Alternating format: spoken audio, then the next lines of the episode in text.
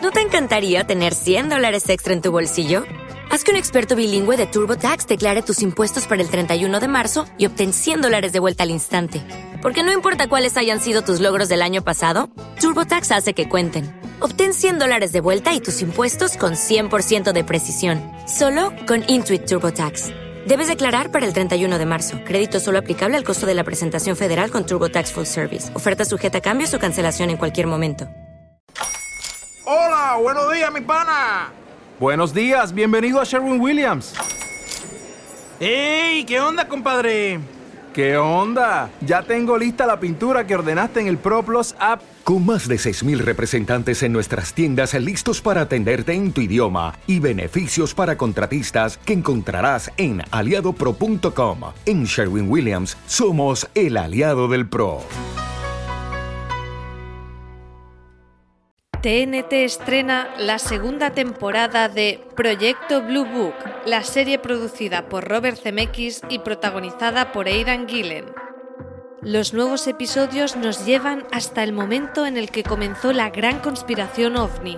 Se centran en casos reales que despertaron el interés de Estados Unidos, como los controvertidos casos de Roswell y el Área 51. Existen. ¿Cuánto puede seguir fingiendo creerse algo que sabe que no es cierto? ¡Dígales lo que vio! ¡Dígaselo! La clave aquí está en controlar el relato. No hay una sola verdad. Nunca la hay. El jueves 25 de junio a las 10 y 5 no te pierdas el estreno de la segunda temporada de Proyecto Blue Book en TNT. Y al día siguiente de su emisión vuelve a disfrutar de los episodios en los servicios bajo demanda de los operadores como Movistar Plus.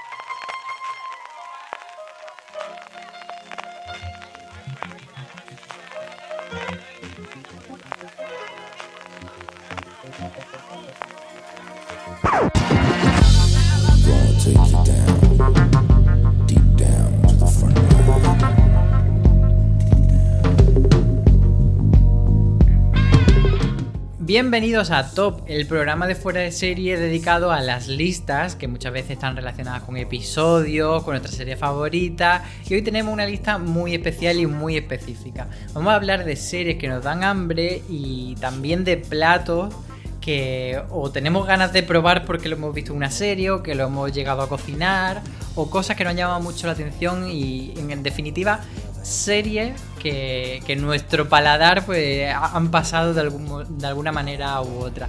Para hablar conmigo, eh, que yo soy un, un, cocinilla, digamos, muy, muy elemental, tengo a dos grandes de, de la cacerola y de los hornos y de los fogones, como son Valentina Morillo. Grandes de las cacerolas, no tanto de las caceroladas. No porque no tenga de qué quejarme, sino porque el ruido me perturba. ¿Cuánta, cuánta información que no me han pedido? y también tenemos a otra reina de hornear, que es Maricho Lazábal. Hola, buenas tardes. Compraros una crockpot. Esto ya es, es, mi, es mi muletilla cuando se habla de cocina, así que ya la he soltado. Aclaramos que este podcast no está patrocinado por no, crockpot. Pero que si quieren podríamos estar interesados, dígase. También. Pues mmm, antes de empezar a, a, degustar este menú que hemos preparado, vamos a ponerlo así en plan metafórico, vamos a hacer la mise en place, que es como se llama poner bueno, todos bueno, los bueno, ingredientes en la mesa. Y quería preguntaros, pues eso, ¿cómo habéis confeccionado vuestro menú serie filo de hoy? Si habéis tirado más por cosas generales, por platos concretos, por episodio específico. Mm, Valentina, cuéntame. Pues yo en esta ocasión he pensado así como en series que me dan hambre por defecto. Eh, también tengo algunos platos. Es que como yo he hecho libros de recetas de series y he probado muchos, eh, no quería hacer trampa y poner esos. También tengo que decir que como he vuelto vegetariana, después de ese proceso hay muchos platos que no podría volver a preparar. Y creo que son cosas también más o menos bastante recientes. Y bueno, a ver qué sale. ¿Pero tu lista eh, entonces problema... vegetariana o no? No, no, no es específicamente vegetariana, no lo sé. Eh, no lo sé en este momento. Eh, pero tengo que decir que nosotros estamos grabando antes de la hora de la comida, así que yo tengo hambre, igual me suenan las tripas. Y vosotros que nos estáis escuchando, si este top os ha pillado a media mañana o a media tarde, pues sí, es muy probable que os entre algún antojo. Yo voy a confesar en este punto que me he hecho una tosta antes de grabar porque... Yo no he tenido tiempo. Porque me daba la sensación de que me iba a morir de hambre hablando de todas estas cosas. Eh, Marichu, ¿tú cómo has confeccionado tu menú? Pues me he puesto una prohibición y es que yo tengo la fijación de cada vez que aparece una kitchenite en una, en una serie aletear como un pollo y decir, oh Dios mío, Dios mío, una kitchenite una KitchenAid, una amasadora eh, ah. americana, es un, clásico de amasadoras, que son de estas cosas que las colocan en todas las cocinas y, entonces eso lo tengo completamente baneado porque si no haría una lista solo de mm, series en las que aparecen amasadoras y no era plan. y serie, y, serie de cocina bonita, porque muchas veces no cocinan, pero la cocina es maravillosa. Sí, eh, eh, exacto. De hecho, algunas de ellas son en series en donde específicamente te comentan que no cocinan y tienen una amasadora de 600 euros. Es como, no tienes sentido. Bueno, es igual. Eh, y la otra es que he eliminado Friends, ya os lo aviso, ah. porque, porque en, honor a Valen, eh, que, es su tema, digamos, así que ya damos por sentado que en Friends aparecen mogollón de cosas de comida. Y por lo demás, casi todos son eh, platos icónicos o platos que han protagonizado escenas o episodios, vamos a decirlo así. Sí, yo un poco también me he puesto esa regla de que fuese algo que no pasaba, digamos así, mm, como de fondo en una secuencia, sino que sí que tuviese cierta relevancia o que se viese bastante claro y como decís vosotras, que me hubiese dado hambre y que me hubiese dicho, a ver, eso que están cocinando, necesito buscar la receta, necesito cocinarlo en casa, tengo un antojo, voy a llamar por teléfono a que me lo traigan, ese tipo de cosas. Así que mm, yo creo que va un poco por ahí. Em, también aviso que tengo mucho dulce. He intentado no meter tanto dulce, pero ha sido casi tarea imposible. Pero bueno, iremos viendo lo que sale. Así que venga, Valen, abre fuego y cuéntanos cuál es tu número 10 de la lista. Pues mi número 10 ni siquiera es un plato en sí, pero a mí me, me cambió la vida. Estoy hablando de Gentleman Jack y son las tostadas de pan, pan de verdad pan del siglo XIX. pan, eso que nos estuvimos volviendo locos todos en el confinamiento. Ay, pan, masa madre y esas cosas. Pues escuchar cómo sonaba el cuchillo cuando untaban la mantequilla en ese pan y cómo crujía cuando mordían. Y cada vez que lo veía, decía, no voy a volver a comer pan de molde tostado ni, ni pan, pan de mentira nunca. Y desde entonces no lo hago. Eh, siempre me compro pan bueno, de ese que puede, que te dura varios días. Y es que la diferencia no tiene nada que ver. Estoy hablando de un simple pan, pero un pan, un pan tostado de pan de verdad, es que puedo escuchar yo como, como mi mordida, igual que Gentleman Jack, y soy feliz. Pues hay una buena recomendación. Es verdad que, que hay muchas diferencias. Marichu, ¿cuál sería tu número 10? Mi número 10 va para The Blackadder, en castellano, o sea, en catalán era la escurso negra y en castellano no me acuerdo cómo se tradujo. La víbora negra, creo.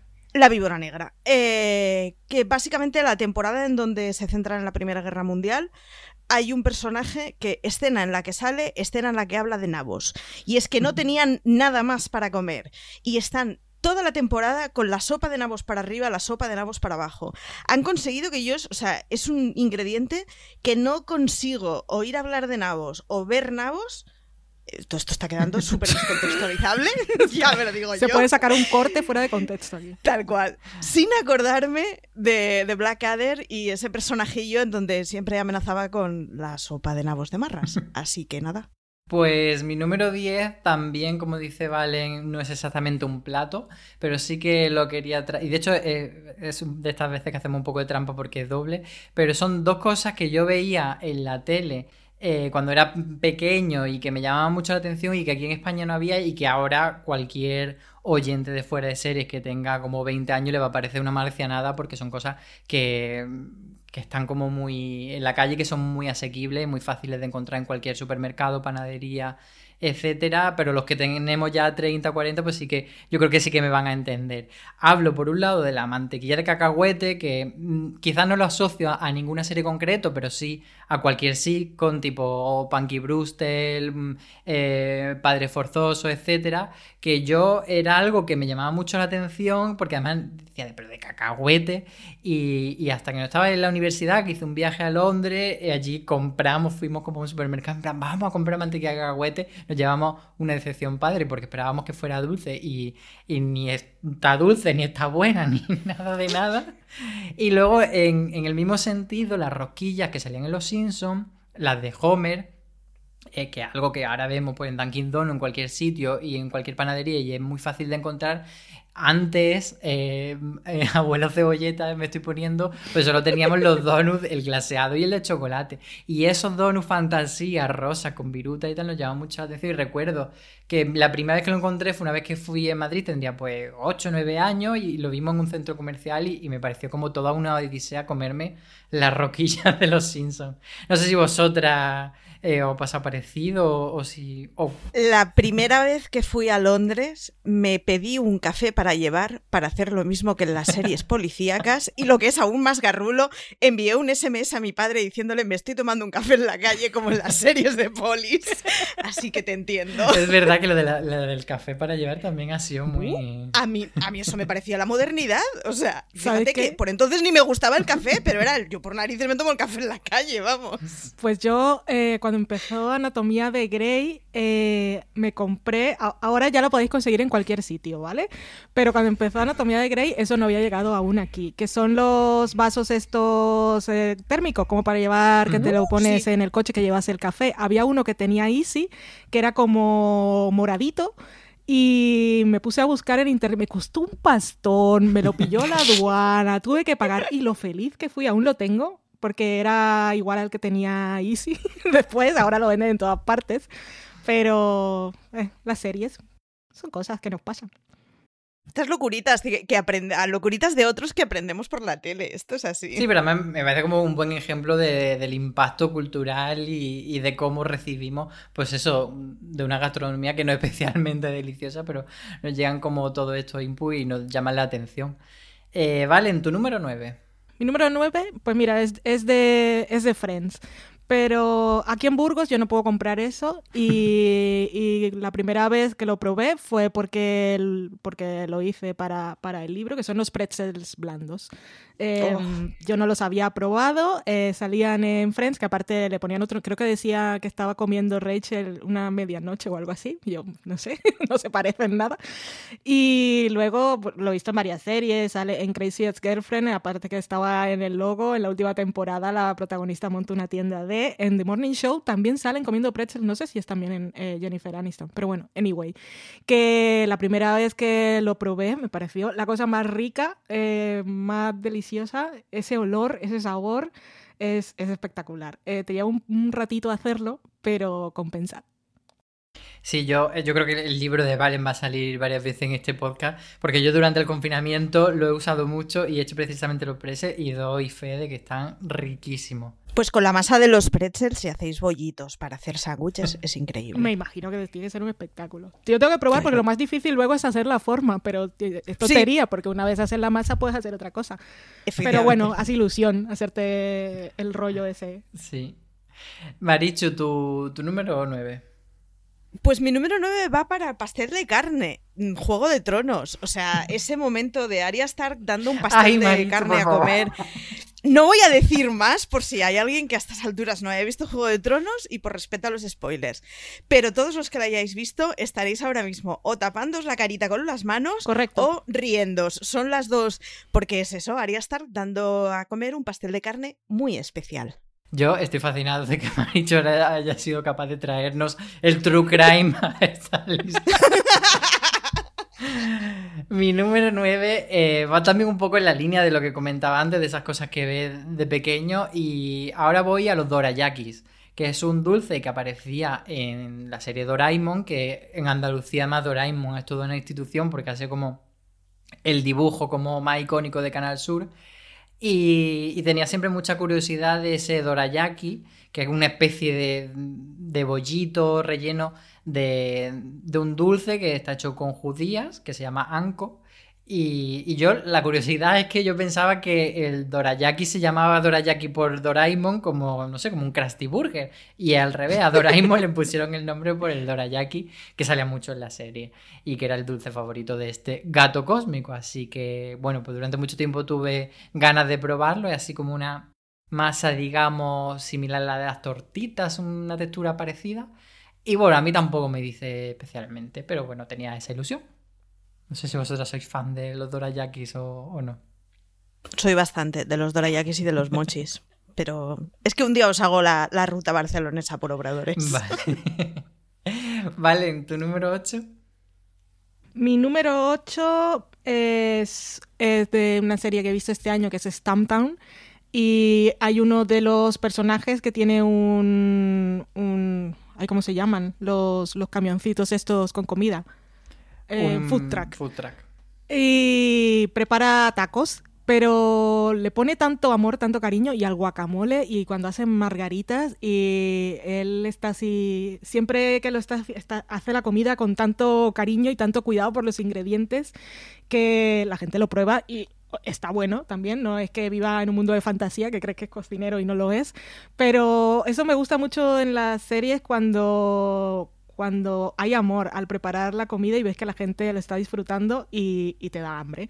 Y esos tacos pues no se parecen a los tacos que compras normalmente en cualquier sitio, sino que pues, se veía que estaban ahí, estaban hechos por alguien, además de, la cultura. Y, y me dan bastante hambre me da igual lo que lleven dentro. Luego vi en vida, por ejemplo, que se comían un burrito de alubias con queso. Y estuve viendo precisamente en un programa que ha salido nuevo de cocina que está en Hulu, que se llama Taste the Nation, que hace Padma Lakshmi, la de Top Chef. que está muy guay el programa porque es como de viajes, pero eh, viaja eh, a sitios, viaja por ejemplo al Paso, y bueno, da igual. Es la cultura que es la comida americana, pero desde el punto de vista de, todos los inmigrantes que han llegado. Y está muy guay. Y, hablaba, y mostraban a la gente en el paso haciendo tacos y burritos con unas tortillas que no hemos visto en Navidad. Yo me estoy saliendo de la cosa, pero lo que quería contar era que me he dado cuenta que para la cultura mexicana hay muchísimos tacos vegetarianos. Y dije, pues tengo que ir a mexicanos, de verdad, tengo que ir a México a que me den tacos que pueda comer. Marichu, ¿tú te quedas también con los tacos o pasa a otra cosa en el número 8? Yo mm, paso a una cosa que se repite mucho en The New Place, que no la entiendo.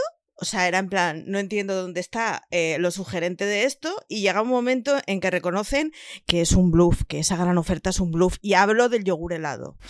Yo, el yogur helado me resistía a él hasta ver The, New Place.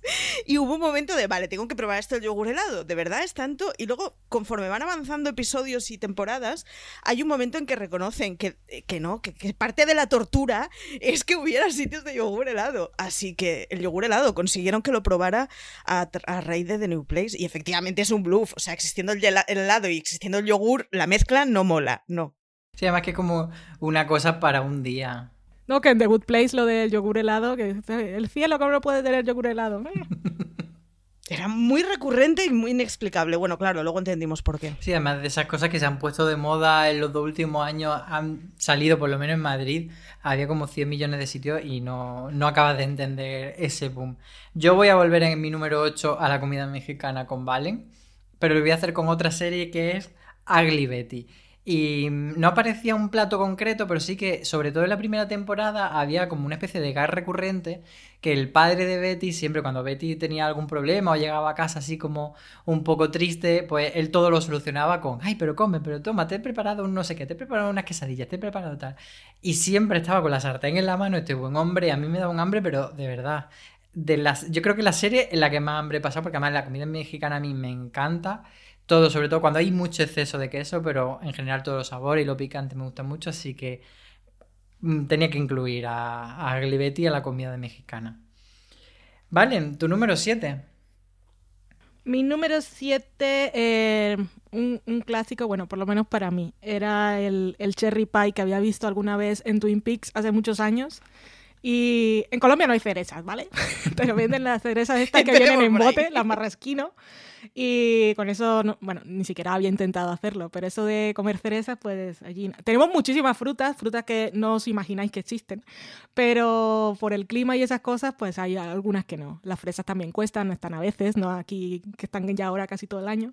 Pero la primera vez que probé lo del cherry pie de, de Twin Peaks eh, es, tan, es tan rico. Luego me tuve que comprar el deshuesador. La primera vez lo hice a mano, luego hice con un truco que era poner la cereza en, en el pico de una botella y tratar de sacar la, la, semilla con una pajita, no funciona, eso es una mierda. Ahora, cuando compré el deshuesador, que me costó 10 euros o algo así, la maravilla, hace pla, pla, pla, pla, pla. Eso, os recomiendo, esa es mi recomendación, un deshuesador de cerezas y hacer el cherry pie, que está muy rico. Pues, pues seguiremos hablando de cherry pie, pero, pero antes vamos a ver qué tiene Marichu en este número. Pues mirad, como en este ranking además el número mm, es un poco irrelevante, eh, he hecho un cambio porque yo tenía un poco más arriba la tarta de cerezas de Twin Peaks y sí, confirmo lo que dice Valen, mm, un deshuesador alegrará mucho vuestra vida, dará mucha felicidad y mucha tranquilidad. Y de hecho tengo un par de kilos de cerezas para hacer mm, mermelada de cerezas para todo el año en casa y eso. O sea que deshuesador. Mm, la cherry pie de, de, Twin Peaks es maravilla. Podéis hacerla con cerezas con hueso, pero hombre, es un poco más eh, trampa para las muelas. Así que eso, tarta de cerezas, maravillosa. Y ya no, no, consigo no comer tarta de cerezas sino pensar en Twin Peaks. O sea que es hito. Pues para que vayamos todos a, una en este número 7, yo también me quedo con esa tarta. Pero fíjate, tú dices que no la concibes sin Twin Peaks y yo no la concibo sin Criando Malvas o Pushing Daisies, como se llamaba en mm. Estados Unidos, ah. que es por la que yo la tengo súper identificada y pues era una serie en la que el protagonista era el pastelero y la, y la chica llamada Chuck y era como tenían un una pastelería super cookie, super mona, en la que hacían este tipo de, de, tartas, porque además como él tenía ese don de revivir a las personas, también cuando tocaba la fruta pocha la volvía a revivir. Y entonces era como el secreto de, de su pastelería y hacían unas tartas que eran preciosas todas y, yo es verdad que la hice hace ya bastante tiempo, hice la cherry pie, pero, pero yo creo que ya va tocando volver a hacerla, porque me quedó un poco pochita y hace ya bastante tiempo, así que la volveré a hacer yo, ya os digo, por, por Pushing Daisies, pero bueno, también por, un poquito por Twin Peaks. Vale, ¿cuál, ¿cuál es el número 6? A ver si estamos también de acuerdo en, en este número.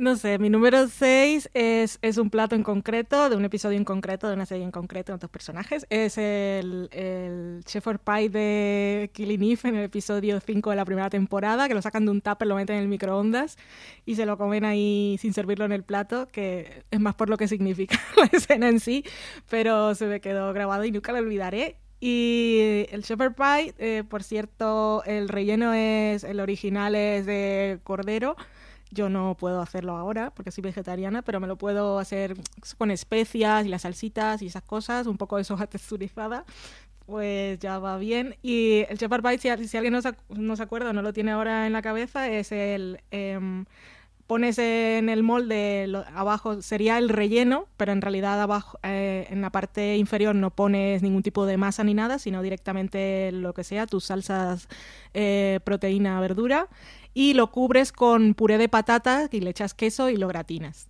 que es una cosa súper fácil de hacer, que podríamos hacer cualquier día de la vida de diario, pero es más por lo que, por lo que representa ese momento en concreto de Killing lo sorpresivo que fue y que para mí es inolvidable. Yo creo que he hecho algo parecido, pero no, no sabía que tenía ese nombre, la verdad. eh, Marichu, cuéntanos tú. ¿Cuál tienes? Pues me voy a ¿Cómo conocí vuestra madre? Hay un episodio que además es de estos muy chulos, en donde tienen la final de, creo que es la final de la Super Bowl, tienen que retrasarla 24 horas para verla todos juntos y entonces van 24 horas intentando no averiguar el resultado a un partido. Anti-spoilers. Y una bueno, mm, sí. Y, una de las eh, de, los gags recurrentes o de las escenas que, que van haciendo durante todo el episodio son la búsqueda de unas alitas de pollo. Yo es o sea, cada vez que me cruzo con ese episodio en la televisión, acabo en plan, yo quiero alitas de pollo, quiero alitas de... Pues eso, lo he tenido que meter porque mm, de los últimos años yo creo que siempre que he comido alitas de pollo ha sido como consecuencia de ver el, el capítulo de How I Met Your Mother y decir, yo ahora quiero esas alitas, así que... Pues hablemos de alitas. ¿Cuál sería para vosotras la alita perfecta? Mm, ¿Miel y mostaza? ¿Barbacoa? Vale, no sé si tú... Bueno, tú no, ya no, no tomas. Bueno, pero he comido, puedo, hablar de experiencias Entonces- pasadas. A mí la salsa mostaza y miel me, me- me suele gustar. Y barbacoa, haci- haciendo esto de los libros, descubrí que había tantos tipos que la que menos me gusta es la, la más tradicional. Pero yo creo que mostaza y miel es la mía. Me has dicho tú cómo te las comes cuando tienes ese episodio cercano. Me sumo a mostaza y miel, pero eh, a la práctica suelo hacerla con una salsa de Jack Daniels que hago porque, mm, porque sí. ¿El no rollo barbacoa también o no? Acaba. mm, Eh. No, de hecho, las hago en horno, pero la salsa. La salsa la hago en crockpot. He prometido que no iba a mencionarlo, pero. Y entonces básicamente suelo hacer un ejército de salsa de Jack Daniels porque mm, al final acaba haciendo alitas cuando invito a gente a cenar. O sea, es, es una de esas cosas que pongo para picar muchas veces cuando hago cenas multitudinarias. O sea, Una salsa que me gusta a mí mucho también, que ahora la tengo siempre, es la sweet chili. A mí no me gusta, no es que no me guste, el picante lo tolero de nada a menos. Eh, pero yo como un- algo, si algo un poco picante, em, no sé, me quita ya, no, no puedo disfrutar la comida porque es que sol- solo me pica toda la boca y ya no siento ningún otro sabor. Pero el sweet chili pica solo un poquito y es dulcecito y ahora me lo echo prácticamente en todo. Seguramente no es muy saludable porque lo de sweet chili es azúcar, ¿no? Pero está rico.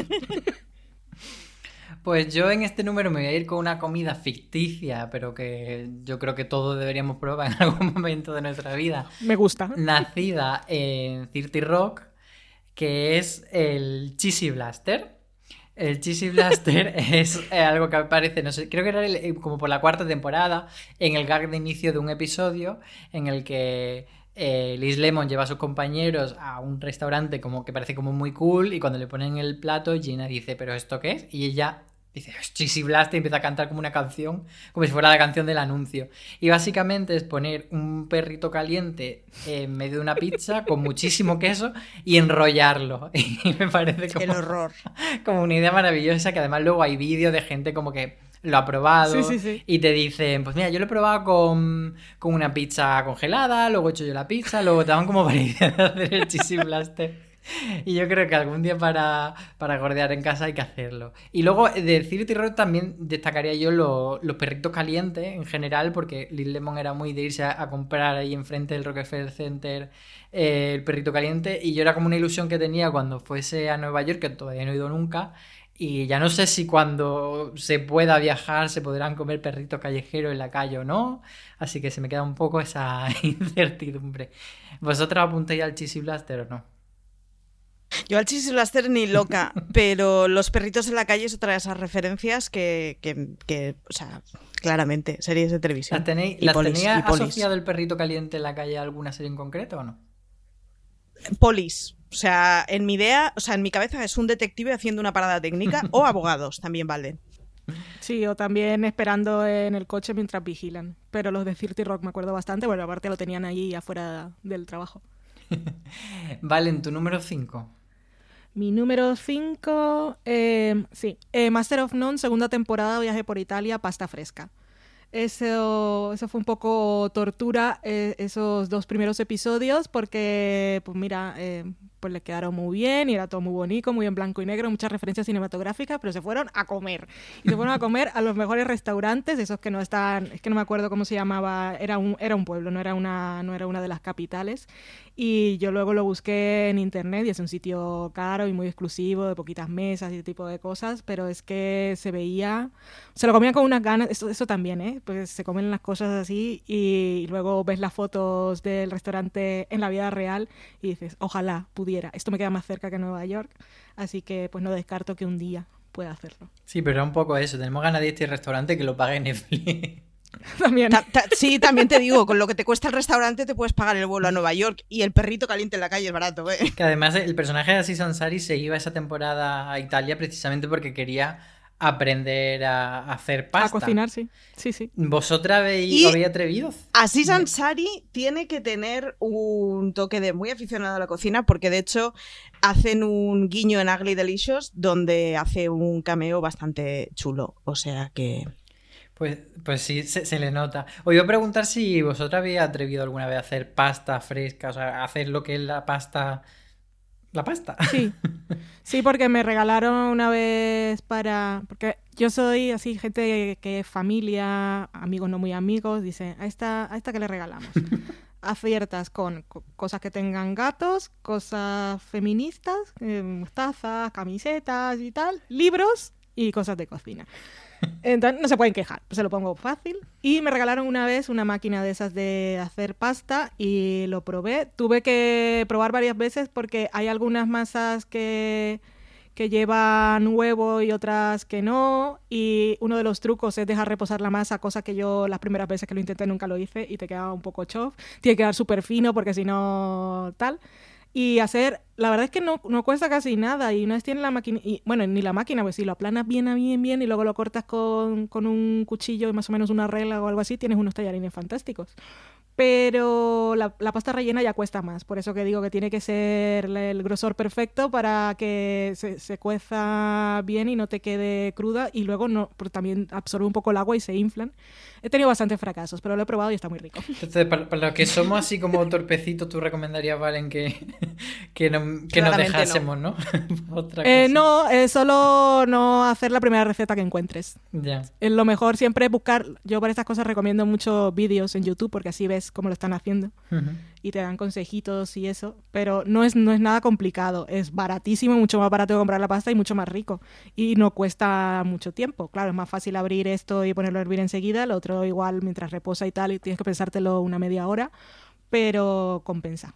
¿Y tú, Maricho, la has hecho la pasta?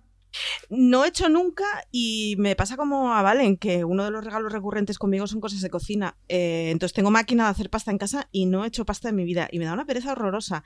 Intuyo que es de esas cosas que me gustará, pero es que el- la parte previa de empollar me da mucha pereza, porque como soy un poco obsesivita, estas cosas no las puedo hacer así, ala, a calzón quitado. Con lo cual, pero tengo un colega que no solo hace la- toda la pasta que come la hace en casa, sino que de hecho se ha importado de Japón una máquina para hacer ramen.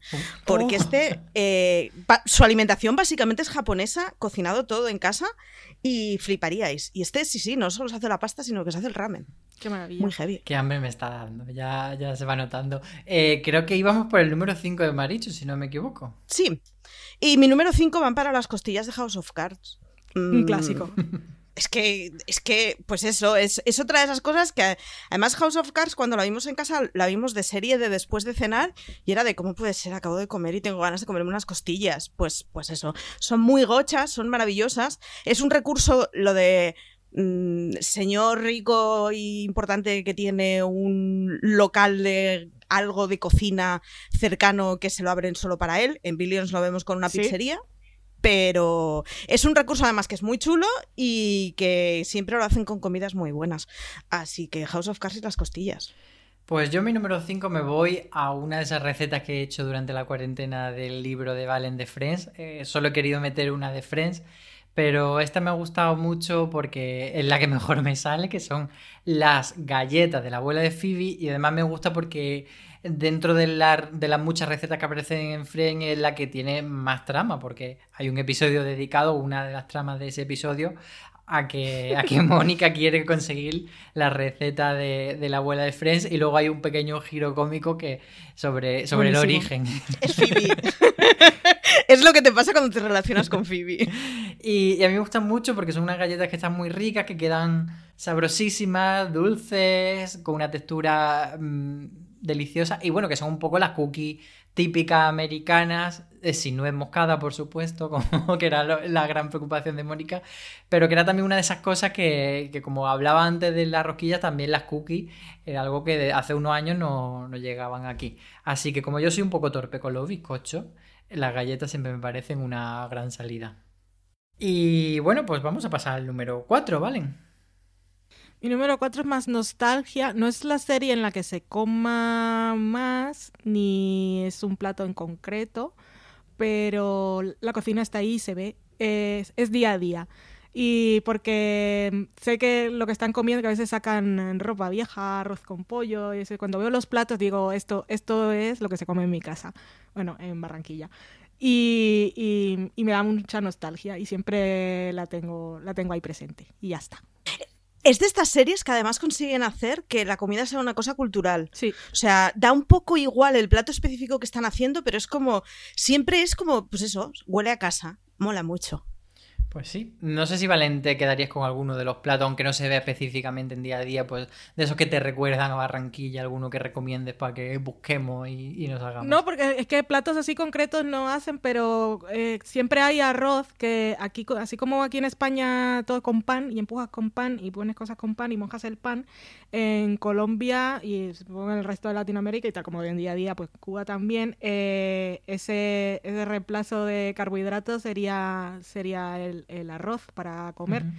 Y entonces es el, el, arroz que, o si ya lo preparas con pollo directamente en la cazuela, que no es como una paella porque es arroz largo, o el arroz blanco acompañando el guiso que hayas hecho, eh, es lo que más lo que más me recuerda a casa. Y, y, la gente tomando el café en tazas pequeñas, porque eso de las tazas grandes es muy de otras series y, y muy de nosotros que nos gusta tener las tazas con cosas de serigrafía pero en Latinoamérica es muy de eh, comer eh, y que lo vi, en, estaba viendo uno de los episodios el otro día y, y vi a, ¿cómo, ¿cómo, se llama el, el, el, vecino? Snyder. Ay, no, Snyder.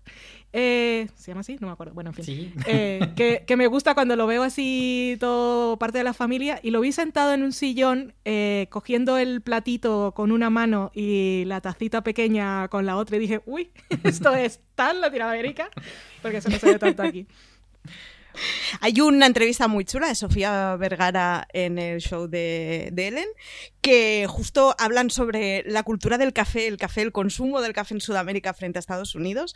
Y hace. Es, una escena. O sea, sí, es una escena porque está como muy mm, teatralizado todo, pero es muy divertida esa parte de la entrevista.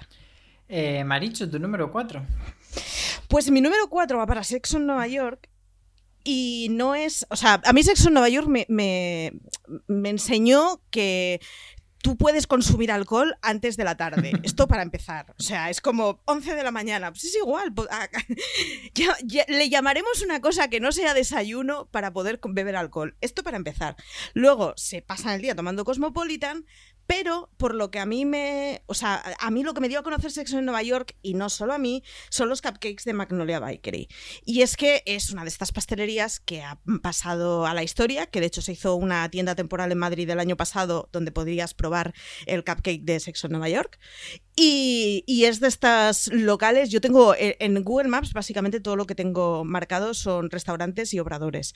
Y obviamente está Magnolia Bakery. Y el día que vaya a Nueva York, pues me sacaré la espinita, que luego seguro que no me entusiasma, pero hay que sacarse la espinita y hay que ver estas cosas. Así que yo creo que es, posiblemente sea la primera vez que vi cupcakes y, desde luego es la primera vez que los, o sea, que los reconocí con un obrador concreto. Hablando de cupcakes, eh, ya que habíamos mencionado Cirti Rock antes, eh, Liz Lemon nos enseñó cómo se debe comer correctamente y es algo que yo le agradeceré toda la vida, aunque nunca me atreví a hacerlo en, público, porque a, mí me perturba. A mí, a mí esto de tener que abrir, por eso las hamburguesas grandes nunca me ha gustado. Tener que abrir mogollón la boca para morder, yo lo llevo fatal.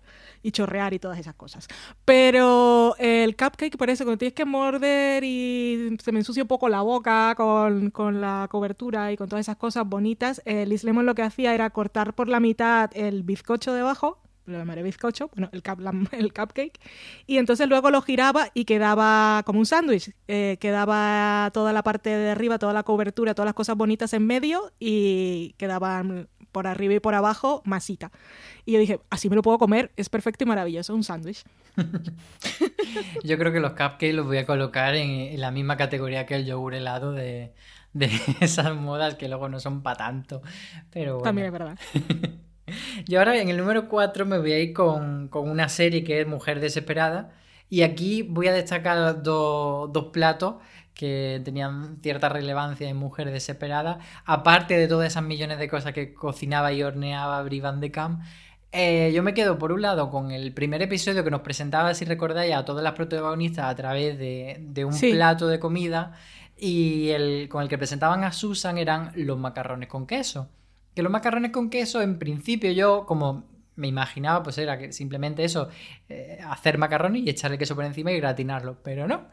Eh, en esta cuarentena también hice del libro de Friend precisamente los mac and cheese originales, que es una gochada enorme, riquísima, porque es una salsa ahí con muchísimo queso derretido, con nata, con cebolla, con mostaza, tiene de todo. Y están riquísimos. Y luego de, Mujeres Esperadas, también había una trama en concreto que era muy protagonista, la Lemon Pie, que era cuando llegaba eh, Catherine como nueva vecina a Fairview y, todo el mundo, o sea, todas las chicas de, de alababan la lemon pie de Catherine, lo que hacía que a Brie Van de Kamp le hirviera la sangre, le diese muchísima envidia e intentase robarle la receta de su casa, se colaba ya hacia un allanamiento todo por, llevarse la receta. Y la lemon pie es yo creo que mi tarta favorita de todas, porque ese contraste entre, entre esa especie de no sé cómo llamarlo, y la, lo que es la, la, masa, la masa, no, la, la crema de limón que se queda así como fresquita y tal, con eso, la lemon card, con, con, el merengue encima, con el con lo durito, pues me parece que una tarta como que hace como un contraste muy chulo entre, entre el dulce del merengue y el, y el amargo del limón. Sí que está mm, muy rica. ¿Vosotras sois de, de lemon pie? ¿Sois más de mac and cheese? Soy extremadamente fan de la lemon pie y tengo 40.000 recetas de lemon bars en casa porque es sin duda mi ingrediente favorito en los postres, el limón. Maravilla. A mí me gustan todos los pies, todas las tartas esas, pues estamos más acostumbrados a comer em, bizcocho y la masa está con frutas dentro o, o, cremas o así, está tan rico, sobre todo cuando te animas a hacer la masa de verdad, que eso ya es otra historia, pero la diferencia Madre mía, si se nota. Compensa mucho. Sabor a mantequilla, oh, todo sano. Pero lleva mucha fruta, eso está bien. Claro, sí. A ver, vamos a ver. No, ¿eh? No computemos. El limón es verdura. Madre de Dios. Bueno, pues llegamos ya al, al podium. Número 3, bronce para Valen. Pues yo a partir de día a día, que fue mi cuarta, empiezo la zona de series, series que me dan hambre. Esta es Billions, que es una serie que va de muchas cosas, pero aquí como tienen dinero, y ya mencionaba antes Marichu lo de la pizzería, es gente que tiene o su propio chef en casa o contratan chef para cada evento, que por cierto hacen un montón de cameos, yo que veo programas de esos de concursos y de programas de cocina de Estados Unidos veo un montón, siempre reconozco un montón de gente. Y es que comen mucho en esa serie. Si buscáis en YouTube hay un montón de vídeos de la comida en Billions que lo saca eh, el propio canal de Showtime. Siempre están comiendo y comen cosas muy ricas. No solo comen cosas súper locas, que también sacan unos platos a veces, pero nada, están comiendo pues mm, iba como comida rápida, pero no necesariamente. Y, y, disfrutan mucho la comida. Es una serie que me suele dar hambre y por eso intento verla a la hora de la comida, para compensar un poco. Muy bien, Marichu, tú cuál sería tu número 3. Yo me voy a un clásico y, es al episodio de la vaca de chocolate de Seinfeld, pero no por la vaca de chocolate, que es una exquisitez de la bollería mm, de narices, sino porque hay un momento en que Seinfeld eh, se come una black and white, que es una galleta, no es exactamente una galleta porque está elevada, pero, pero es una mezcla entre un bizcochón y una galleta eh, de la cultura americana. y, además me hace mucha gracia porque en el obrador de casa no sé muy bien de dónde vendría, pero mi abuelo solía hacer una que era muy parecida a la Black and White. Y, es de estas, cada vez que veo el episodio de Seinfeld es como, oh Dios mío, ojalá pues, pudiera seguir comiendo las galletas de mi abuelo de Black and White. Así que eso. Y recomiendo la babka también. ¿Qué es la babka? Que yo no lo sé. La babka es, es una masa elevada, básicamente, que una de las cosas que hace es que, bueno, enrollas la masa con el relleno que quieras. El de chocolate es muy típico, pero con pistachos hasta que te mueres. y, entonces, básicamente, eh, rajas el, cilindro y lo trenzas. Y entonces el relleno pasa a ser eh, parte del exterior, te da la sensación de estar tomando una masa hojaldrada en el sentido de que tiene diferentes capitas, pero, pero es una masa de bollería y está muy rica, la verdad. Qué rico y qué hambre nos está dando. Pues yo voy a seguir con, con, repostería y voy a ir a otra tarta, en este caso la tarta, la cheesecake de las chicas de oro. Que mm, yo es verdad que no soy, o sea, la cheesecake me gusta, es una tarta que está muy bien, pero no soy mega fan de la cheesecake, no soy de esta persona que la tendrían en su podio de tartas. Pero sí que le tengo mucho cariño a, a la cheesecake de la chica de, oro por lo que significaba, que era eh, cuando tenían algún problema o cuando querían hablar de hombre y se levantaban por la noche porque no podían dormir, pues siempre había una cheesecake en su nevera, la ponían en la mesa esa redonda que tenían en la cocina y se ponían con un trozo de tarta a charlar y, a hacer un poco de, sororidad, de, amor comunal y de, quererse mucho y, comer muy rico. Entonces, la cheesecake por ahí le tengo ese puntito. Y os quería preguntar, porque cheesecake a veces se hace como más en frío, otras veces se hace horneada, otras veces se le hay gente que no le pone la mermelada por encima, otra gente que sí. ¿Cómo gusta a vosotras la cheesecake? Mm, a mí la que más me gusta es una receta que tengo de galleta de lotus con con compota de, de Blackberry, que no me sale ahora en castellano. del teléfono. Blackberry, Blackberry. De... Qué horror, qué horror. De moras. De moras. Eso. Y, y, mola mucho. El contrapunto del, de la galleta Lotus. Muy eh, rica la galleta. Muy guay. Tiene el doradito ese ¿Tú, Valen, tienes preferencia por alguna cheesecake o no? gochadas. No soy tampoco mucho de cheesecake. Eh, me gusta por, todo lo que he podido investigar cuando he tenido que hacerlo. La que dicen que es la típica de Nueva York, o sea que no lleva mermelada ni nada por encima. Y me gusta que sea bien cremosa. Y a esa, la que más me gusta es una que hice como a Dani, la persona con la que convivo y comparto gato y sofá. Eh, este es su cosa preferida en el mundo mundial. De vez en cuando, una vez al año, por su cumpleaños o algo así, intento hacerle una, pero la voy variando. Y la que más me ha gustado es cambiar las galletas de lo que sea por galletas Oreo. Está muy rico. O sea, como base, mm, Oreo. Muy bien, sí. pues, pues nos quedamos con ese tip para la próxima vez que hagamos cheesecake. Pasamos al número 2, ¿valen? Mi número dos, eh, creo que fue la primera serie cuando empecé a ver series en serio que me hizo pensar en, en, series y comida y me hizo sentir hambre y la estuve viendo en maratón y eso de tengo son las 2 de la mañana, estoy viendo un episodio, tengo que hacerme un plato de pasta y si digo eso, pues seguramente pensáis en Los Soprano me pasó muchísimas veces. No sé si era porque ya estaba cansada de haber visto muchos episodios y de repente alguien comía pasta y decía tengo hambre o realmente me estaba dando hambre lo que estaba viendo. No lo sé. Pero tengo muy asociada la serie con, con, pasta y comida y esas cosas. Y de ahí saqué lo de... Me acuerdo eh, porque es una escena muy concreta que, que hablan de cómo hacer la lasaña, que es una, su lasaña, como su plato más popular, el de Carmela, que es la lasaña de Carmela Soprano, que no se parece en nada a la lasaña que estamos acostumbrados a comer, porque no lleva bechamel, eh, sino que lleva como una masa de ricota y parmesano en, en medio y encima, y entre cada capa de de pasta y de carne, de la salsa de carne, lleva un mogollón de hojas de albahaca. Entonces, como el sabor es muy distinto a cuando piensas en lasaña tradicional, pero está riquísima, me gusta mucho. Ay, pues esa la tengo que hacer, porque yo no soy muy fan de la bechamel, pero del ricota sí. Así que me la pongo en mi lista para, del menú para próximos días. Te pasaré la receta que la tengo por ahí. vale. Marichu, ¿tú cuál es tu receta del número 2? Mi número dos es un repetido y es Master, Master of None y la segunda temporada con Italia. Eh, yo creo que es el, la o sea, consumo muchísimas cosas de cocina, de, libros, de post, de vídeos, de y creo que sin duda el que han conseguido tentarme más para hacer pasta fresca en casa ha sido la segunda temporada de Master of None.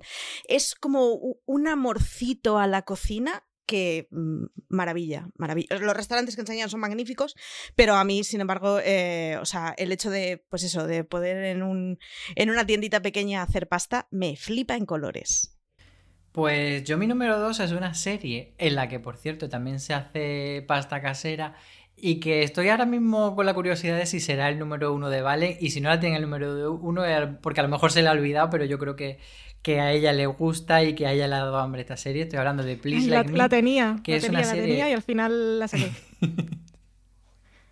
Pues bueno, pues entonces la meto yo. Es una serie que, que está Sí. muy vinculada a la comida, no solo porque la, la canción del comienzo, que, que no tiene una cabecera fija, sino que siempre va cambiando y siempre va siendo eh, los protagonistas cocinando, pero luego también, si luego haces como un poco de perspectiva de la serie, que quizá no te hayas dado cuenta, muchísimas cosas que pasan en la serie están vinculadas a la comida, a reuniones familiares, a comer todo alrededor de la mesa. De hecho, por ejemplo, hay una tarta de chocolate que tiene mucho que ver con el duelo, o sea, como hay cosas muy, muy concretas.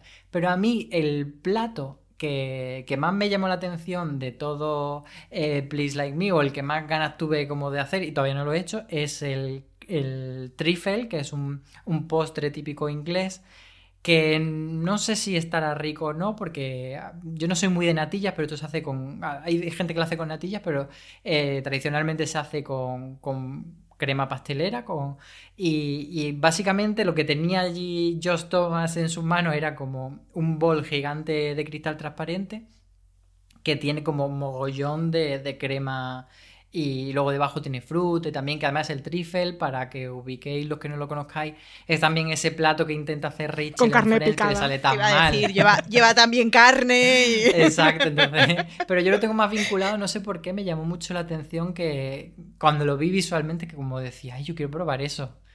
No sé si vosotras de, de Valen, tú que has visto Please Like Me, asocia la serie más a otro La asocio a plato. un montón de comida. Me acuerdo, me estoy acorda- acordando perfectamente de la escena en la que sale ese plato.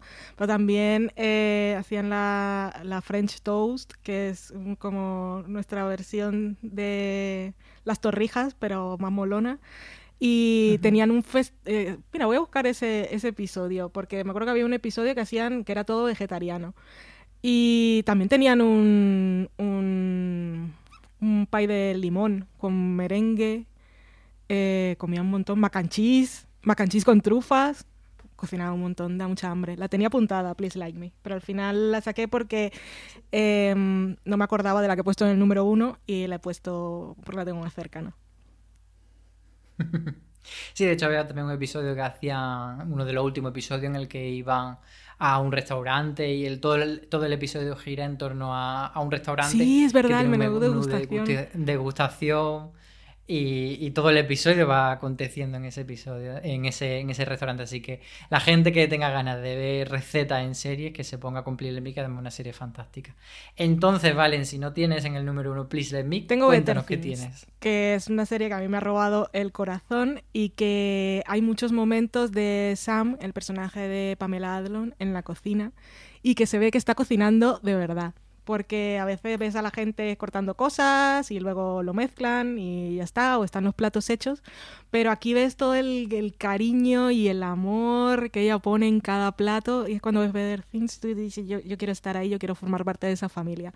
Y además prepara un, montón de cosas. Ah, tiene un, además hay, un episodio en esta última temporada que ni siquiera es de cocinar, sino de mezclar un par de helados con porque ya alguien, bueno, alguien tenía antojo de un sabor de helado en concreto y no tenían ese, creo que era un sabor de estos que lleva un, choco, un chocolate y menta, chocomint, y entonces mezclan unos caramelos de menta que tienen por ahí con unas galletas, pero es para, es un momento que mm, tiene como mucho significado entre las dos personas que están compartiendo. Y vamos, que la cocina es súper importante en la serie y tiene momentos así muy especiales. Una vez hicieron una cosa que quiero probar porque me pareció, era el, el risotto con limón o risotto de limón. Y dije, esto no lo he escuchado en mi vida y me parece raro y quiero probarlo porque a mí los platos salados con limón, si no es, ahora ya no, pero bueno, si no, si no era con pescados, eh, por ejemplo, ponerlo en curries y en otras cosas, me sabe agrio, o sea, me sabe, eh, mi cerebro dice esto está malo. Eh, está malo no de sabor, sino está, está cortado. Sí, sí, sí. Está pasado, y, ¿no? y tenía curiosidad de, de probarlo, pero mil cosas. Que cocina mucho y cocina con tanto cariño. En fin, amo mucho a Pamela Adlon y a su serie. Better Things. Vedla también como Please Like Me. Pues sí, está la recomendación culinaria y serie fila de Better Things. Eh, Marichu, desvélanos ya tu número uno. Pues mi número uno es que me, me, voy a poder permitir el lujazo de poner en el número uno de una Bien. lista a las chicas Gilmore, que si fuera por mí lo pondría en absolutamente todas las listas, sea de lo que sea. Y es que en las Gilmore se habla mucho de libros, se habla de muchas cosas de cultura pop, pero se habla constantemente de comida o hay de fondo constantemente comida. Las, la- las Lorelais, digamos, eh, eh, tienen mucho, mucha afición por pedir uno de cada en cualquier cosa que sea de comida por teléfono porque no cocinan absolutamente nada. De hecho, es muy gráfico que la única fruta que aparece en casa de, de las Gilmore es una manzana de cuando no tiene dinero y la hija sabe, mamá, estás corta de dinero porque estás comprando en el supermercado y no comida a domicilio. Y eh, están constantemente comprando muchísima comida, luego cogen un poquito de cada y durante toda la semana comen los restos de lo que habían pedido.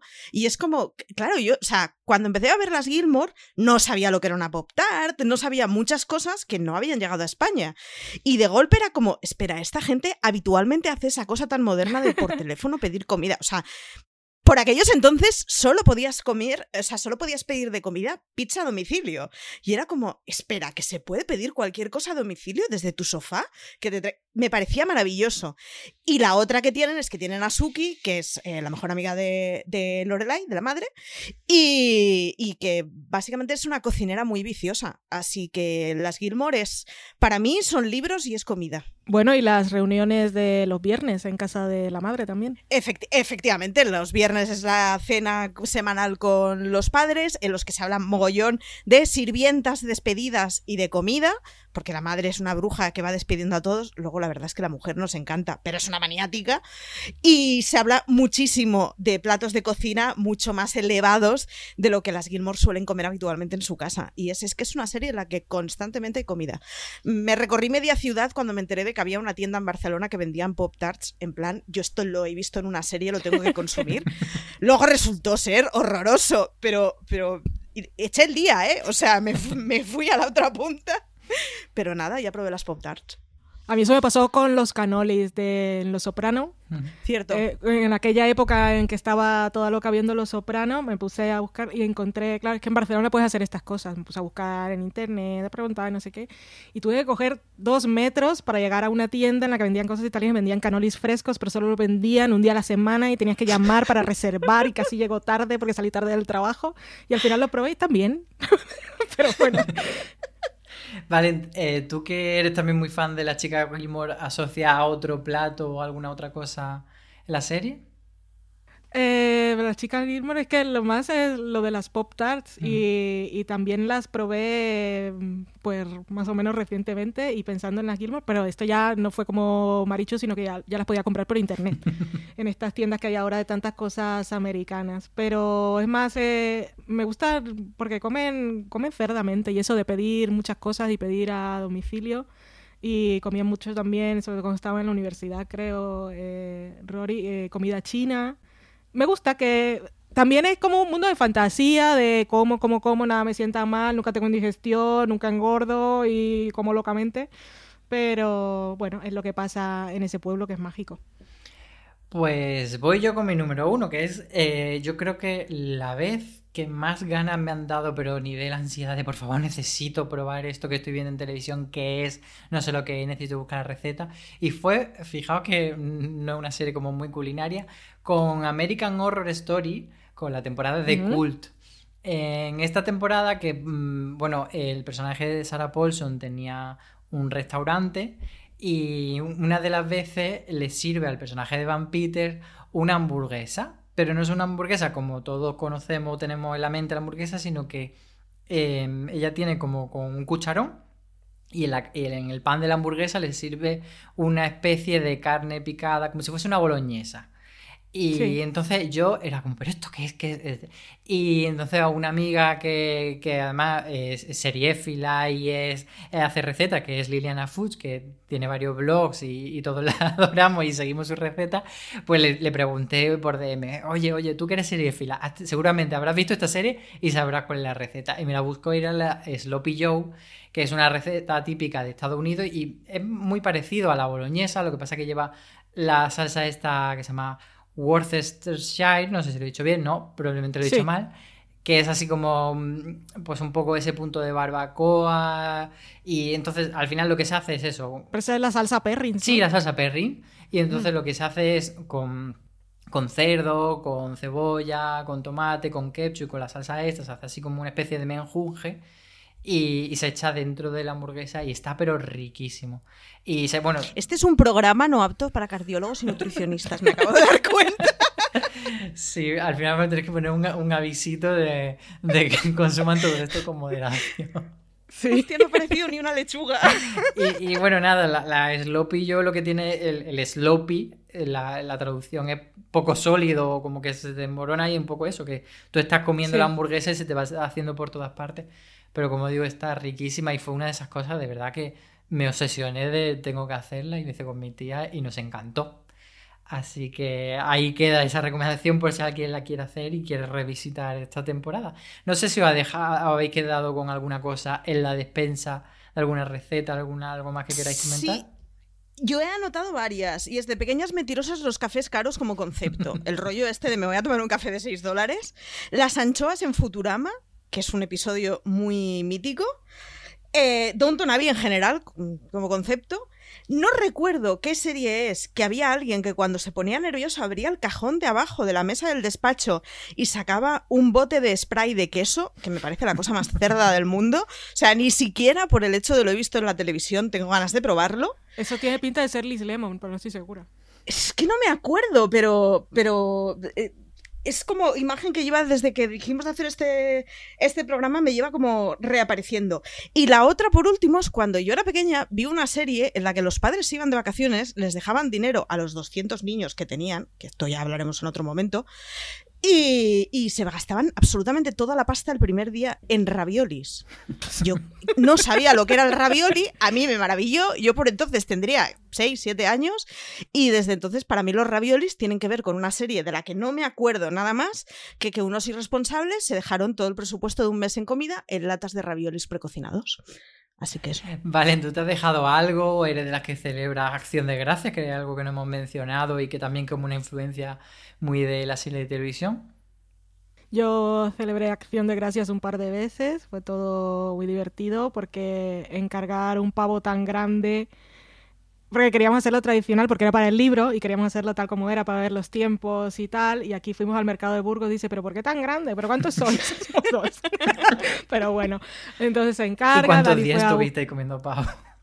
Pues nosotros guardamos en tapa y repartimos a todos los amigos y familiares, ah, porque era, era enorme. Pero Dani fue a buscarlo, pues, después del encargo, fue a buscarlo un sábado y, y lo puso, al, puso la bolsa en el asiento del copiloto con el cinturón y me mandó la foto y es que ocupaba toda, la parte de abajo. Luego, claro, dije, cuando yo vi la foto dije, no nos va a caber en el horno. me estoy imaginando al coche pitando por el cinturón. Fue lo que pasó, Marichu, me pasó. Al final lo hizo solo para la foto, porque... bueno, en fin, da igual. Eh, y, y, eso, al final cupo en el horno y sí que lo he hecho. De series que me he dejado fuera, eh, Please Like Me, que ya la tenías tú, y otra serie que recuerdo que cocinaban bastante era Casual, que también solía darme hambre porque siempre te decían lo que estaban preparando. Pues no es de eso de que cocina la gente ahí en el fondo y mueve la cacerola, sino que hacía, hacía mucho fritata. Y eso, fritata es otro de esos conceptos que escuché por primera vez en una serie y dije, ¿esto qué es? Y es súper fácil. Y me sale mejor que la tortilla normal, porque yo lo de girar la tortilla no lo llevo nada bien, y ni con plato, ni con la tapa, ni con las dos sartenes, fatal siempre. Pues muy bien, yo a mí me he quedado por, por, mencionar Master of None, que la saqué al final de la lista porque no me cuadraba y afortunadamente la habéis metido vosotras. Y yo creo que otra de las series así como más icónicas relacionadas con la comida sería Aníbal que, no la hemos mencionado. bueno, Pues, también tiene su puntito, pero bueno, por, por dejarla mencionada. Comer, comen, sí. Y nada, pues hasta aquí hemos llegado. Esperamos que el menú le haya parecido a la gente divertido, que le haya dado hambre, que le haya dado ganas de ponerse a cocinar y, y ya hablaremos otro día de, cómo nos van quedando los platos. A la gente que nos escucha eh, por supuesto que, muchas gracias por escucharnos y que nos encanta que nos pongan comentarios y, en este en concreto pues que nos digan las recetas que ellos han hecho porque han visto en series de televisión y que más hambre le ha dado viendo una, una serie de televisión. Marichu, muchas gracias por tu sabiduría. Nada, gracias a ti. Y a ti, Valen, también, muchas gracias por, por todo lo que sabe de los fogones. Gracias a vosotros, gracias a quienes nos escuchan y hasta Dios que tengo hambre. pues nada, aquí ya vamos a cerrar porque nos vamos todos a comer. Así que lo dicho, muchas gracias a todos, que sabéis que podéis seguir afuera de series tanto en la web como en la cadena de podcast.